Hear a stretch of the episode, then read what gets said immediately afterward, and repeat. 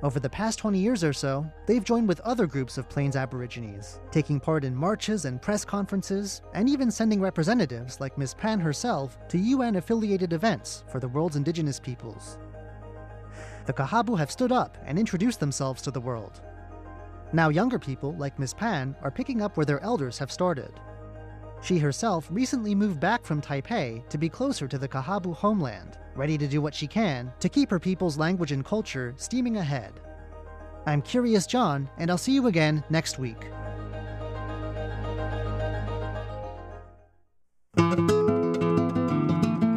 You're listening to Radio Taiwan International. Check out our website at english.rti.org.tw.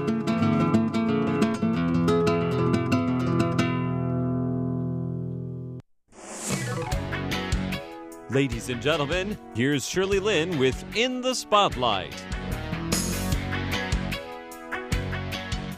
Welcome to In the Spotlight. I'm Shirley Lin at Radio Taiwan International. And my guest today is Mai Bach, um, who is co founder of Ooh Cha Cha.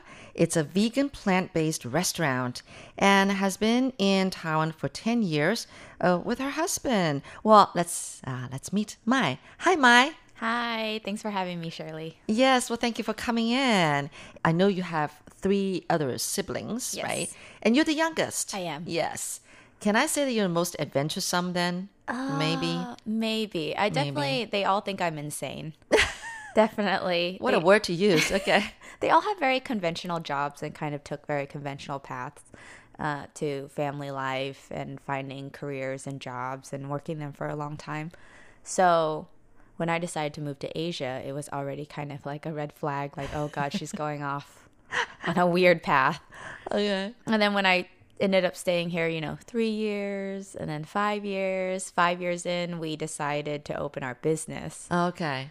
Hey, we're moving too fast here. I still want to learn more about your life. Okay. You studied college in South California. Yeah, Southern Yeah, California. Right, UCLA.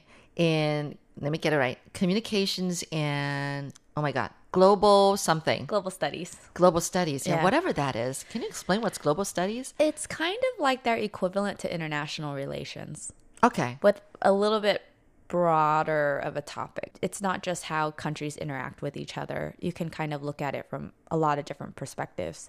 And from my perspective, I double majored with communication studies. So it's kind of more like, um, and I did mass communications. So radio, television, advertising. You wanted to go into that? I did. Um, I worked in public relations for a while, specifically entertainment, Oh. PR, Okay. uh, dealing with personalities. So I worked for a firm, a really big PR firm at the time, that represented people like Will Smith, Jamie Foxx, Mel Gibson. Really? Yeah, and it was a lot of fun, and it seems very glamorous. But when you're doing the PR and you're in on someone's team, it's very different kind of work. Were you the one that was like following these celebrities around and kind of like, I mean, kind of like meeting every single of their needs? Yeah, you're that. What do you call those kind of people? Those are like more the assistants. Assistants. Yeah, we we handle kind of the press side. So if they had to go to a red carpet, we would walk with them down the red carpet to make sure they knew what questions were coming their way, manage what questions they were willing to answer, and just help them if they're like time management, like Yeah. get them down the red carpet as soon as possible, and make sure they're talking to the right outlets and just getting them from point A to point B. Okay. We're still moving too fast. Why did you choose communications and global studies? I know global studies actually was a new major Yes. on your last year in college, and mm. so you kind of just yeah, just led into that. But communications, so you you grew up liking radio. Why why communications? Oh, well, when I entered UCLA, I was very unsure of what I wanted to do. You know, everybody wants to get into UCLA. Yeah, I mean, I was really excited when I got in. You used to have really good grades. You were A student. Uh, yes, in high school. But not just that, like, I think UCLA, because it's a public school, it gets a lot of applicants because it seems attainable, right?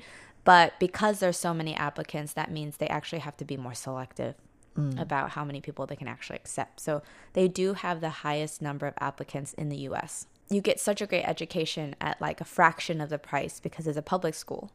So that's why they get so many applicants. But yeah, I was really excited when I got in because I was actually unsure because even though my grades were high, the high school I was at, the academics were good, but they weren't like the best. Uh-huh. And so having an A there isn't quite as strong as if you came from like a different school. I still want to go a little bit more back in history. How, how do you get along with your siblings? We get along really well. I'm actually very far in age from them.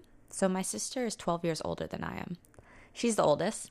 So mm-hmm. it's my sister, and I'm 12 years apart from her. And then my brother, and I'm eight years apart from him. And then my other brother, I'm six years apart from him. Oh, wow. So they're all pretty close in age. And then I'm kind of out there. yeah. Yeah. You weren't an accident. I probably was. I definitely, I definitely probably was an accident. You never confirmed it with your parents? I think we all kind of knew deep down that was definitely not not planned for. But it's kind of interesting because my mom, she actually raised four of us once I was born by herself. So my oh. dad passed away six months before I was born. Yeah. I think last year I was talking to my mom on the phone and she brought up the fact that my dad had not been at any of our births. He was so busy with his work Well, or something? My sister, when she was born, I can't remember what happened. He just wasn't there. They were in Vietnam. And then my other brother, my oldest brother, he was actually born on the boat on the way over to America. No. Yeah. So my mom was immigrating. She was a boat person, like This literally is an amazing life story. literally a boat person. She was pregnant. My sister was four, and she was pregnant, very pregnant at the time. And then she went into labor when she was on the boat. And luckily, there was a shipping vessel, a retired shipping vessel that the captain had taken and was going on these routes to find these boat people to save them because these oh. boats were so tiny in open water that a lot of times they didn't make it and a lot of people ended up dying. So Yeah. he kind of made it his mission to take this old decommissioned shipping vessel and just go along these routes and save these people.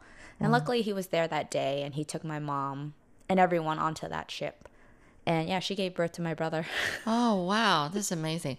And then my other brother and I were born in Southern California. But when my brother was born, my dad was taking a test at school. And you know, back in the day, no cell phones, right? So Yeah. No way to know. So a neighbor ended up taking my mom to the hospital. it was pretty funny. You and your siblings, though, you do get along, even though you're you're you know the youngest and you're the biggest age difference from them. Yeah. I think we get along maybe because we don't all live close together. You mean now? Yeah, now. Yeah. Now. um, my brother, who's closest in age with me, oh, we did not get along growing up. We fought a lot. Okay, well, I'm not surprised. I mean, considering my three kids, you know, my oldest and the youngest, they they fought a lot. They were like hitting each other all the time. Oh, really? The oldest and the youngest? Yes. Oh, wow, interesting. I mean, my sister and I were so far in age that it wasn't really kind of like a sisterly relationship. It was more like a like a mother-daughter relationship because like mm-hmm. my mom would work a lot, and long hours, really hard to support us. That my sister would end up taking care of me a lot. She would take me to the mall, and like I would always want to tag along with what she's doing. Mm-hmm. She was very responsible at, at a young age, so it was kind of more like a less sisterly bond and more kind of like a mother-daughter Yeah. relationship. You're listening to In the Spotlight with Shirley Lin. Wow, must have been tough on your mom. Did she ever remarry? No, she didn't. No. She Oh, still hasn't. She loves you guys. She does. She really she didn't want to bring as she says like she was scared about bringing a stranger into our lives. Hmm. And so she just never did. And then I think at some point she just got very comfortable being by herself. She likes having her house a certain way. And so then she just realized, hmm, I kind of just like the independence and I don't want to deal with the heartache of like relationships. And she's still very healthy. Yeah? Yeah. Oh, that's good. You mean like she works out or something? Yeah, she takes a walk every day. She wakes up. The first thing she does is take like a three mile walk Wow. around our neighborhood and Okay. she goes to the gym Oh, good. and walks on the treadmill and she strength trains. So, Now, you were saying that you met your husband at UCLA. yes. Were you guys in the same class? We actually were friends our first and second year, he lived on the dorm floor under me. And I had a really good friend that lived on his floor. So I ended up having spending a lot of time on that floor instead of my own dorm floor. And I met a few of the guys and they were all very close and he was part of that little group. Mm-hmm. And so we hung out a lot and I got to know him over 2 years. But at that time, I didn't have any like romantic interest in him. and then third year, something kind of switched. Then we started talking on the phone a lot more and we started hanging out. And then it just kind of slowly transitioned to us being in a relationship. Yeah. And you said he also double majored in um, economics, same here, um, which we both think that it's not very useful. But and um, the other thing was Mandarin. Yes. Yeah. Okay, so that kind of why you guys are in Taiwan. So what happened? Yes. So after he finished, I think he did a trip to China our third year over the summer. Really enjoyed it and really decided that it would be beneficial if he actually moved to a Mandarin speaking country. In his mind, he was tossing around mainland China and Taiwan. And he asked me, he said, you know, like, if we do this, if you're willing to come with me, we should start with Taiwan because the transition will be a lot easier. Culture shock and the language barrier, it won't be as mentally hard. Mm-hmm. He knew uh, China is a bizarre place, is what he kind of said. he used From- that very word. huh? yeah, from you know his trip, he's like, it's really interesting, it's fun, but it's very different, super different than America, and also with the language barrier and all the different dialects, it it was already a struggle for him because you know, especially with menus, the names of dishes like don't tell you what's in them sometimes. so he's reading, he's like flower, grass. So he's like, I have no idea what this is. I don't know if it's an animal. I don't know if it's a vegetable. Yeah, that was like a learning curve for us. You know, I thought about it, and at the time, you know, I was not happy with my career path. So I Oh, decided. no, you mean the at the PR company? yeah, right? the PR companies. yeah. Everyone would love to have your job, though. It's. I mean, it sounds very glamorous. I mean, Yeah. I wanted to have You that job, but With it- the, seeing the celebrities every day. Yeah, but yeah. it definitely there's a price to pay for the glamour, right? Mm-hmm. Yeah. And also I always wanted to do something that either changed the world or gave back to the world. Right? Ah. And so that on that side it wasn't fulfilling me. It was all fun and you know glamorous, but um, at the end of the day, I kept thinking about like what what am I doing? You know, like why am I doing this? Really? Yeah. How how long were we stuck there? I think I interned for two years. Yeah, because a part of our communication studies program, why UCLA's communication studies program is so amazing is one, they keep the major very small. Like you can only apply in your second year to get into the major. You can't come in as a communication studies major. You have to apply your second year and then you can get into the major your third and fourth year and you can take the classes and so they keep it very small i think only maybe like at the time they were only accepting 100 to 150 people I see. for each year Uh-huh. and so they keep the classes really small and so they can offer some really special courses like one of my internship classes specifically dealt with entertain the entertainment industry and being centered in LA we got a lot of access to producers and actors and people in the industry and got kind of their feedback about what route do you want to take and advice they had. Oh, so it was really cool like and it gave you a lot of opportunities like I was able to intern with one of the biggest public relations firms because I was in the communication studies program Okay. and they specifically wanted UCLA undergrads Oh. from that program. Well, anyway, so you didn't like that, and you just Yeah. needed a change, and so when your husband brought up the idea of coming to Taiwan, you took up on it. right? Yes. So then, um, apparently, guys, you arrived on the first day, not having a job and not having a place to stay, No. and you guys. But then you got you, you both got jobs the very first day you arrived. Yes. that is so amazing because you guys would stay at a hostel. Yes. And got to know somebody, and that person said he was leaving, and so then you got his job as well as another job for yourself. Yeah, we inquired and we're like, he's like, Do you guys need jobs? And we're like, Yes, we do. How do you know that? and he's like, Oh, well, I'm leaving. So my position's open. And my husband just said, You know, are there two job openings? And he's like, I'll check. And there was. So uh, we went in for the interview and then we got the jobs. So how was that? You guys were at that for what, what was it, two years or something? We did that for the first two years and then we decided we needed a break and we took a six month backpacking trip to kind of scout new locations to live. And during that six months, we did almost all of China, except the very. oh, you went to China. We Okay. did. We we ran around China and we ran around Southeast Asia. So we went to Singapore, Thailand, Laos, Cambodia, Vietnam, uh, Myanmar. Six months, you said. Six months. Wow. We did a pretty long trip. We did Japan, we did Korea, we did a lot, and we did a lot of China. And during that time, we kind of realized all these places are fun to visit, but I can't actually imagine myself living Really? in any of these places. Uh-huh. But I felt like we really needed to change. So I said, okay, you know what? We're moving to Shanghai. Be sure to tune in next week to find out what happened once they arrived in Shanghai. For In the Spotlight, I'm Shirley Lin.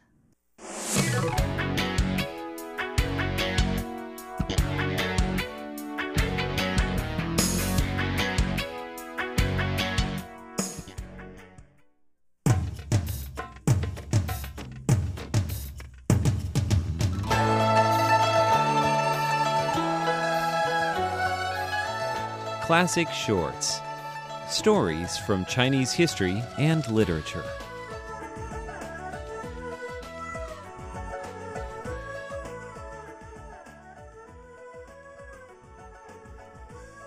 Hello and welcome to Classic Shorts. I'm Natalie So. Today we're going to tell you about one of the most famous doctors in ancient China.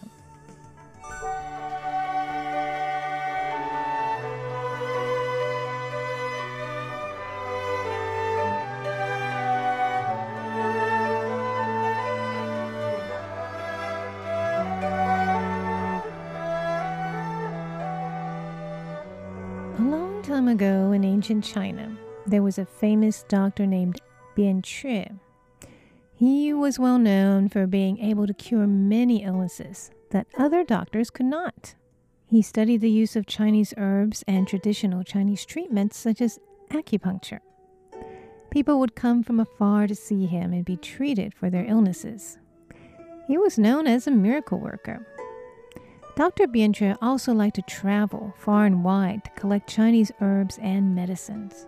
Every province has its unique medicinal herbs which can be used to heal a variety of ailments. I love to discover new uses for them and to use them to cure illnesses. Dr. Bian Que was passionate about his work and about healing people. One day, as he was passing through the state of Guo, he heard of the sudden death of the prince of the state. All of the people were in mourning when they heard of the passing of the young prince. But the doctor wasn't so sure there was reason to mourn. After all, he hadn't seen the prince yet. Perhaps he could do something to help him recover. He refused to believe that he was dead and beyond healing until he saw him. The doctor went to the palace himself to inquire and offer his services. I'm Dr. Bian Que. I heard that the prince is ill. Uh, please tell me about his illness and symptoms, and I shall do what I can to heal him. But the official said that the prince was dead. It was too late to help the prince. I'm an experienced doctor. What can we lose by telling me about the prince's illnesses? The official had never heard of Dr. Bian Que, but because of the doctor's persistence, he relented and spoke to the king. The king and queen were mourning the death of their son.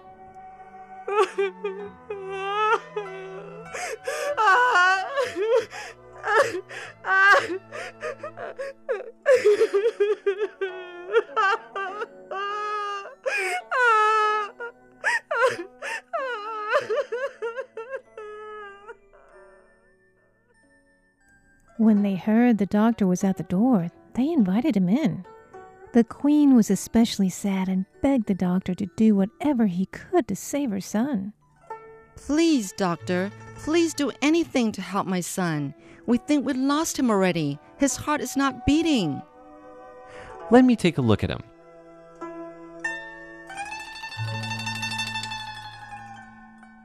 His condition is curable just as I thought. I can bring him back in no time at all.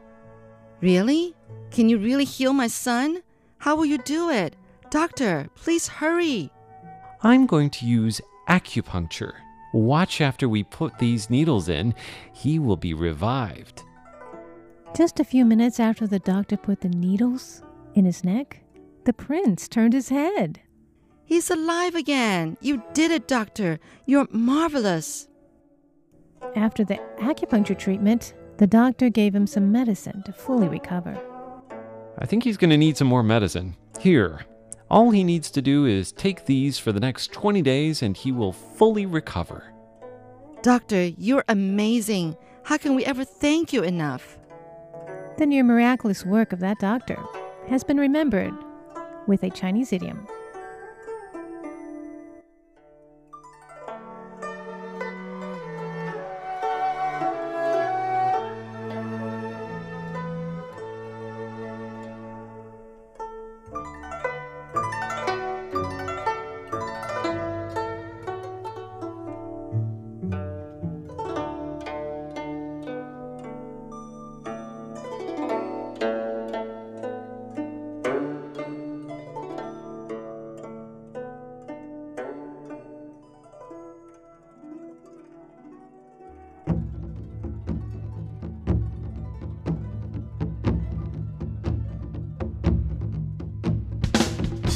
classic Chinese phrases and idioms.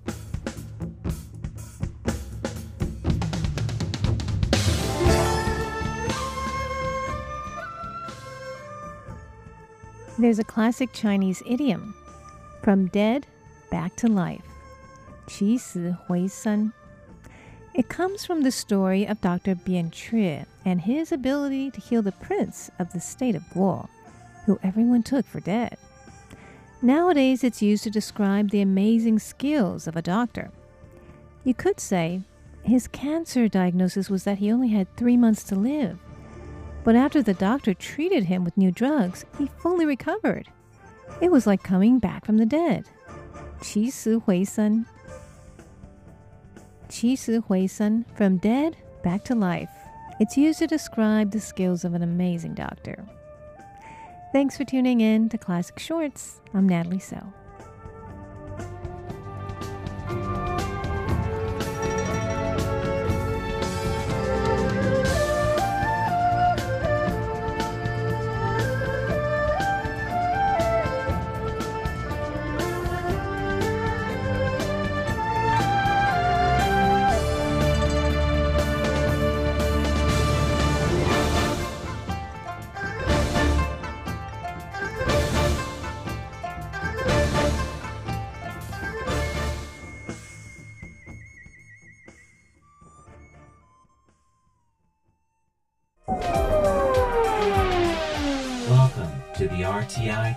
Machine. Today's time traveler is, John Van Trieste, and the destination. Tainan, the early 20th century.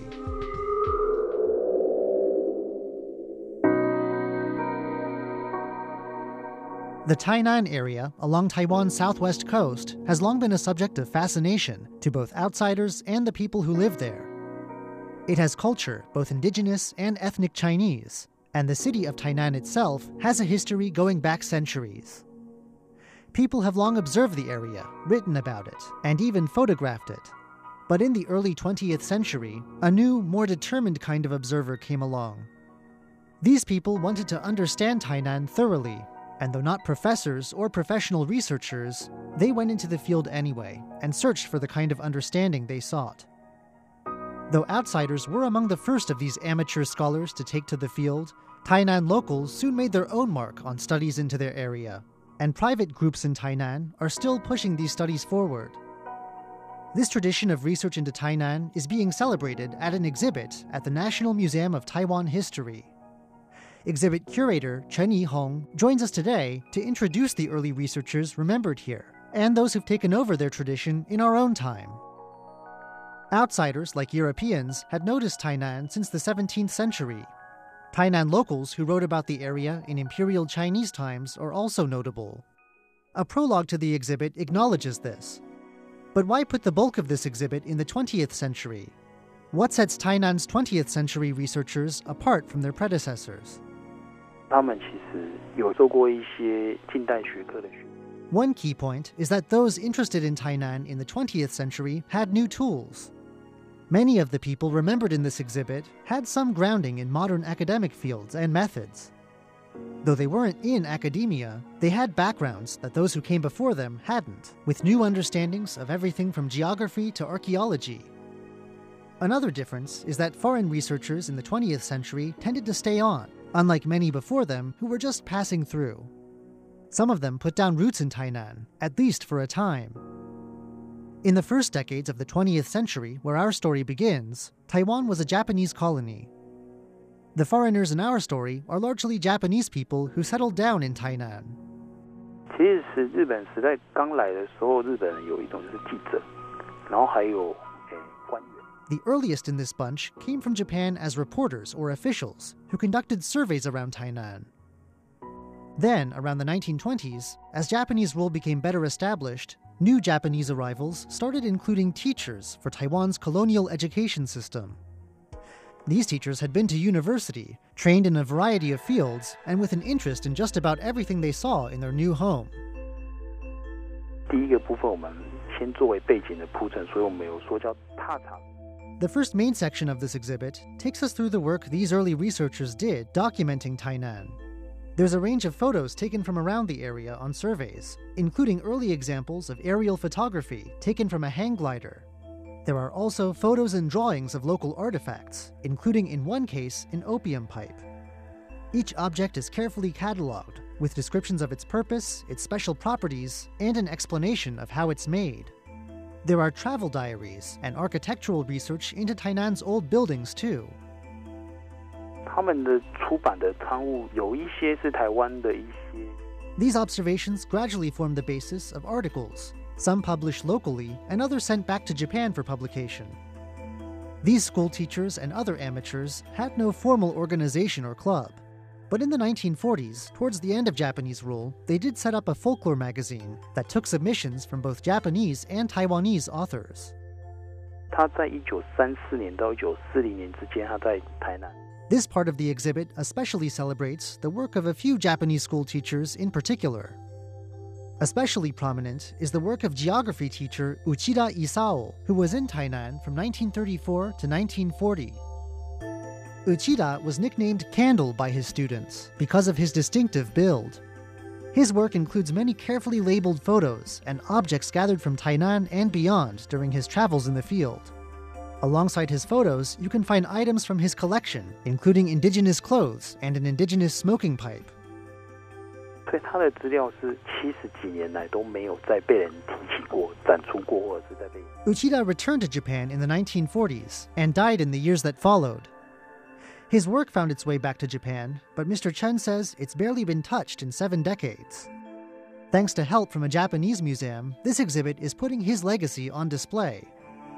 我们有提到的，就是我刚刚讲到历史老师，就是那个前导。 Another teacher celebrated alongside Uchida is history instructor Maejima Shinji. While living in Taiwan, Maejima wrote articles on Tainan's history, though he later became an expert in Islamic studies. 大概在一九三零年代开始，所以我们第四代叫台南人的台南。 The 1930s saw the rise of Tainan locals with similar interests and backgrounds conducting their own research. The timing of this was no coincidence. Mr. Chen says Tainan was changing by this point, and some locals interested in history and culture wanted to record what they could as the city modernized. Late in the 1930s, as pressures to assimilate to Japanese culture grew, they also hoped to protect Taiwanese culture. Among the important early locals were Shi Yang Sui and Zhuang Songlin, a pair known for transcribing documents and doing work on subjects like the inscribed plaques hung in temples. With the end of World War II and the end of Japanese rule, the number of Tainan locals interested in local research climbed. In the 1950s, associations, both official and private, sprung up to accommodate them. There were Tainan Historic Record Committees and a Tainan History and Culture Association. 他们除了写文章之外，有的人会画画，会画。 Many locals with these interests wrote articles, but the more artistic among them also added drawings, and in one case even made sculptures of historic figures. Among their number were those who had learned the ropes of research under Japanese mentors. Such was the case of Huang Tianren, a student of Uchida Isao, the candle teacher. The 1950s was a time of political repression and martial law in Taiwan, and there were some limits to what researchers could do But research into religious customs, local indigenous people, and specific areas of Tainan flourished. 像以成功大学为例，它是在一九六九年才开始成立历史系。 For a time, the amateurs doing this research were the only people doing serious work on local subjects like these. For example, Mr. Chen says, by the time the local Chunggong University got a history department, local history societies had been doing their own research for years. The decades since have seen this tradition of private research kept alive in Tainan. The lifting of martial law in the late 1980s led to an especially big growth in the number of local societies. They continue to work on everything from historic buildings and cultural heritage sites to literature and specific parts of Greater Tainan. 在展场只有用一张非常比例非常大的一张台南市的大台南市的一个 Towards the end of the exhibit, a map of Tainan shows these groups and the places where they hold their activities. To get some idea of what these groups are up to these days, there's also work by their artists on display, and even a screening of a film that one local group has put together. Mr. Chen says that in addition to this artwork, this film, and all the artifacts, the exhibit also includes interactive segments. How would Uchida Isao, the candle teacher, have conducted his classes? And what might a geography lesson at his school have looked like? Mr. Chen says you can find out in a game, and then look at Uchida's records and his collection of objects for a sense of the curiosity that pushed people like him to spend such effort deepening our understanding of Tainan. The Superimposed South, Tainan as a Collective Memory, runs at the National Museum of Taiwan History through April 14th. I'm John Van Trieste, and I hope you'll join me again next week for another journey through time.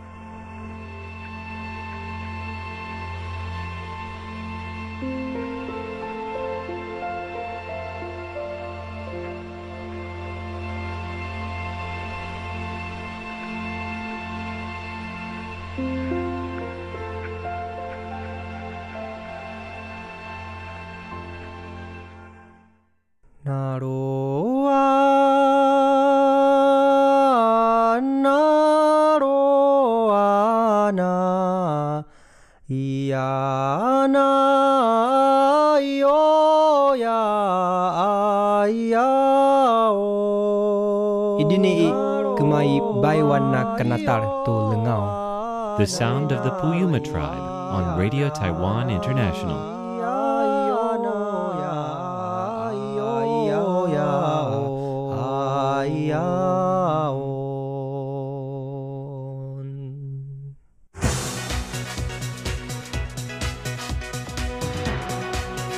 There have been a lot of um, cooperation projects, yes, so over 100, and, and still growing uh, since 2003. We have cooperated in areas such as infrastructure, like in energy, transport, uh, communications, health, education. Hello and welcome to this week's online brought to you by Radio Taiwan International. I'm Carlson Wang. Taiwan and Kiribati have had diplomatic relations since 2003.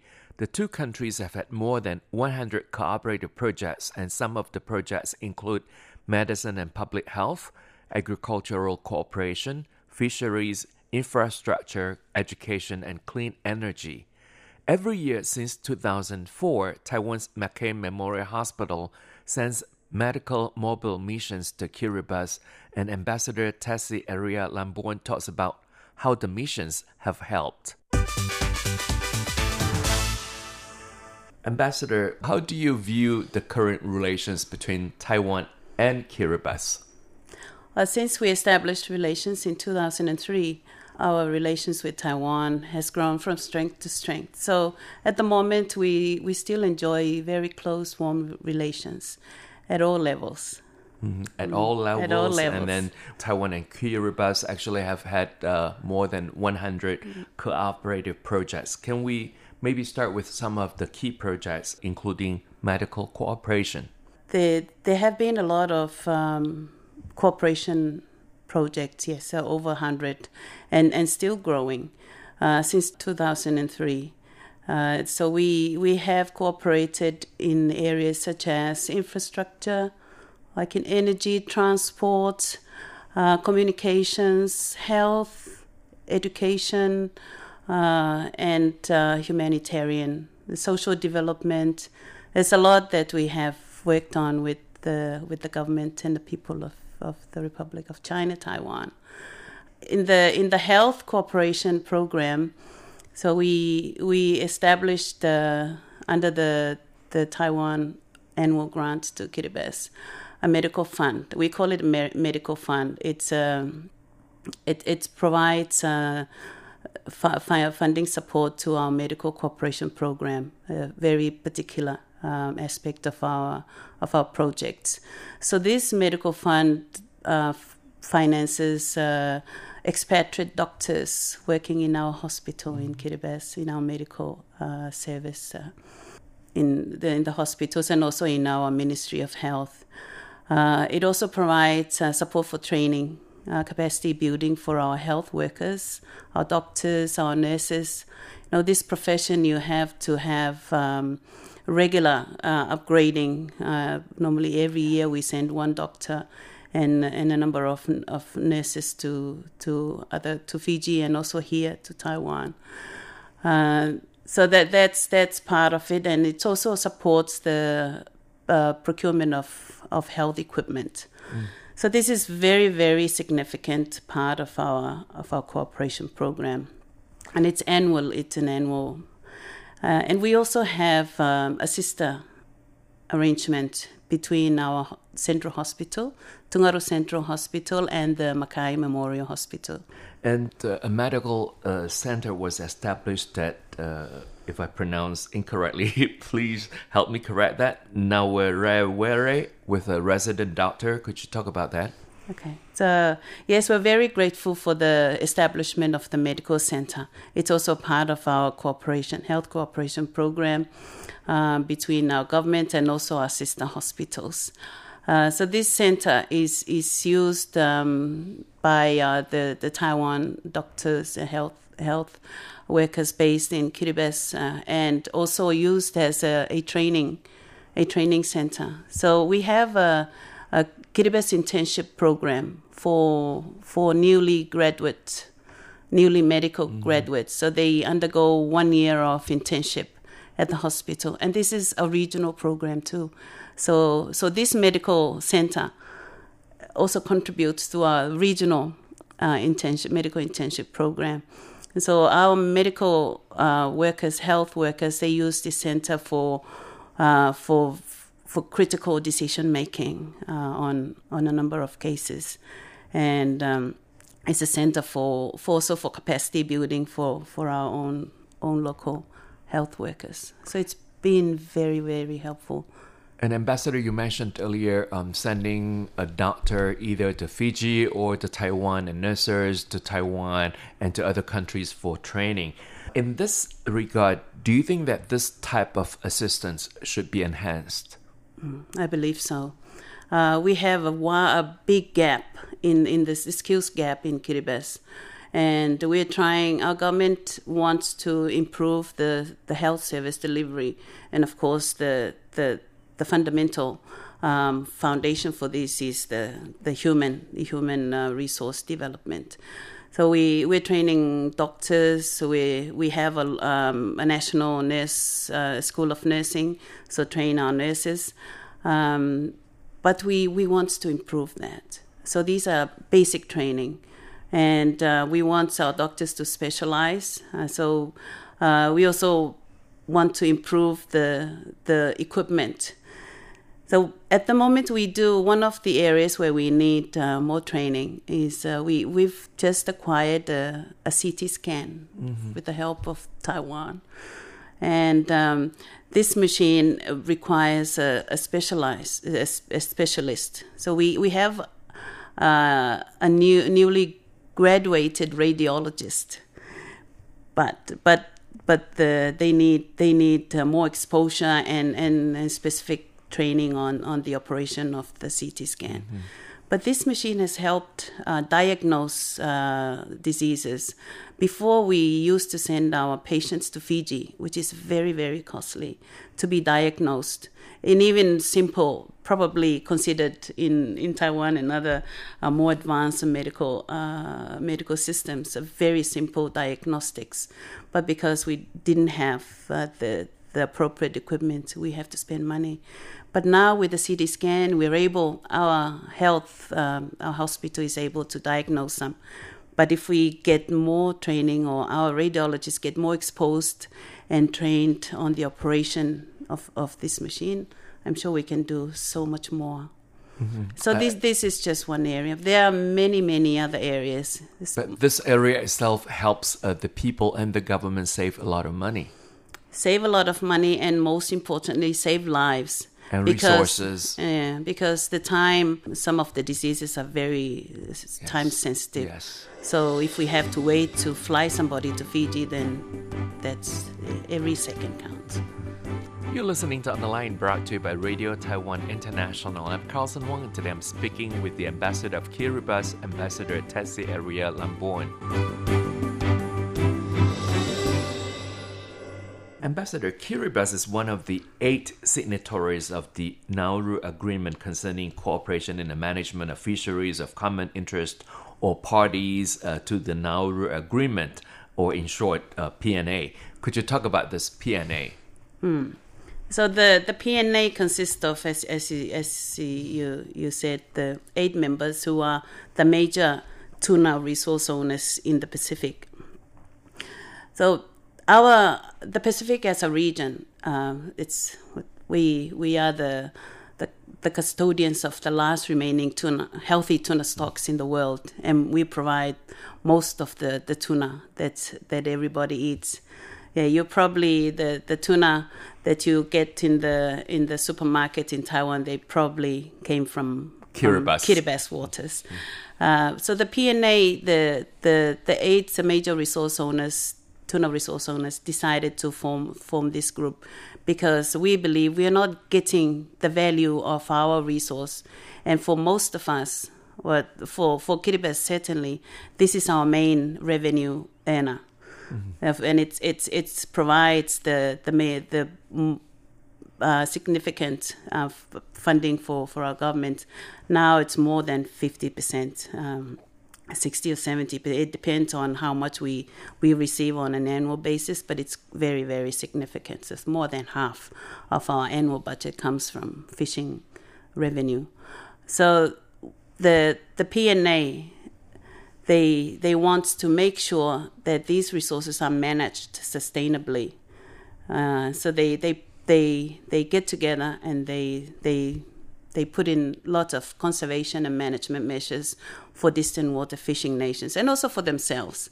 Because some some of us one of our our aspiration actually is to be able to to harvest and process our own tuna resource. In the future. Uh, right now. Right now, okay. Well, we know eventually. um, uh, PNA controls 25 to 30 percent of the tuna supply, and Taiwan and Kiribati actually recently signed an MOU uh, that paves the way for the collaboration in areas such as uh, maybe investment, maintenance that you mentioned earlier, and management. Uh, and wild catch marketing and transportation. Uh, do you think that this will even help? Definitely. Uh, we rely on our partners, especially the those who come and fish in our waters, to help us look after this uh, very critical economic resource for our people. Uh, so the the MOU is one of the, the very actually the very innovative, but it's it's it's it's quite a groundbreaking MOU because because of the sharing of information uh, contained in in this MOU. This is something that that's rarely happens uh, because these are very critical information that that the PNA members uh, Can share. Yeah, but we under the MOU we and uh, the subsidiary MOU on information sharing. So we we will work together. Um, the Taiwan and Kiribati will work together to manage uh, and and try and address illegal unre- unregulated and unreported fishing, which is one of the major issues that we're facing in, in the Pacific. And of course, uh, that's what has happened. Um, what has happened in, in the Atlantic and other other oceans, they they they happened, or the depletion of stocks happened because of IUU fishing. So this is a very important MOU, and our government is committed in in working closely with Taiwan in ensuring that that we benefit. There's a mutual benefit uh, we derived from the, this resource from uh, our investors, uh, Taiwan, uh, from Taiwan, and and those who are interested in in participating in our industry. And, and at the same time, they need they and they, they have to, to look after the Yeah, resource. Ambassador, where's the tuna sold to mainly? The our tuna, well, depending because we have distant water fishing nations come and, and fish. So at the moment we have 29 uh, purse seiners from Taiwan, uh, the Taiwan Tuna Purse Seiner Association. So they they they are they they're among the distant water fishing nations who fish in Kiribati. So we don't know where they sell the, the tuna they they they catch in our waters, but the we also have uh, established a on onshore processing loin loining plant, and um, this the we we're selling at the moment we're selling the the the loins to Japan, high grade sashimi market in Japan. Uh, because our tuna is high grade, and we also have uh, we are also certified by the, the Marine Stewardship Council, which is uh, it, it allows the, the consumer to trace the, the product from the so from the seed to the shelf, and that's something that's very important to consumers these days. Is where where the what they eat, where they, where it came from, and how it was um, it was caught and and and and and process. So, so without tuna, you can you can trace that through the certification from from the MSC. So we, the Japan, uh, the United States, uh, Australia, and very recently we've had access to the European market, which is the most the very very difficult market Yes. to to access in terms of uh, food product, especially tuna. So we're the fourth um, country in, in the Pacific to have gained access to the EU market with our tuna product. We're But- very, very happy and very grateful for the support from our regional organization, the Forum Fisheries Agency and the PNA in, in helping us get to And that was the first part of our interview with the ambassador of Kiribati, Ambassador Tessie Eria Lambourne.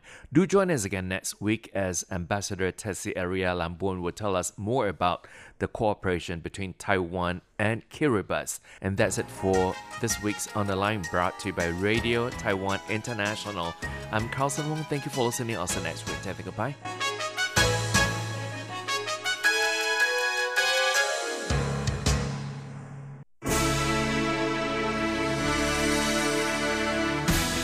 Thank you for listening to Radio Taiwan International, broadcasting from Taipei, Taiwan. Check out our website at english.rti.org.tw. Again, that's english.rti.org.tw for the latest news and features from Taiwan. You can also listen to our programs and watch videos as well.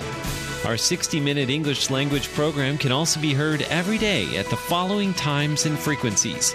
In southern China and South Asia from 1600 to 1700 UTC on 6180 kilohertz. Again, that's in southern China and South Asia from 1600 to 1700 UTC on 6180 kilohertz. And in Southeast Asia from 0300 to 0400 UTC on 15320 Again, that's in Southeast Asia from 0300 to 0400 UTC on 15320 kilohertz.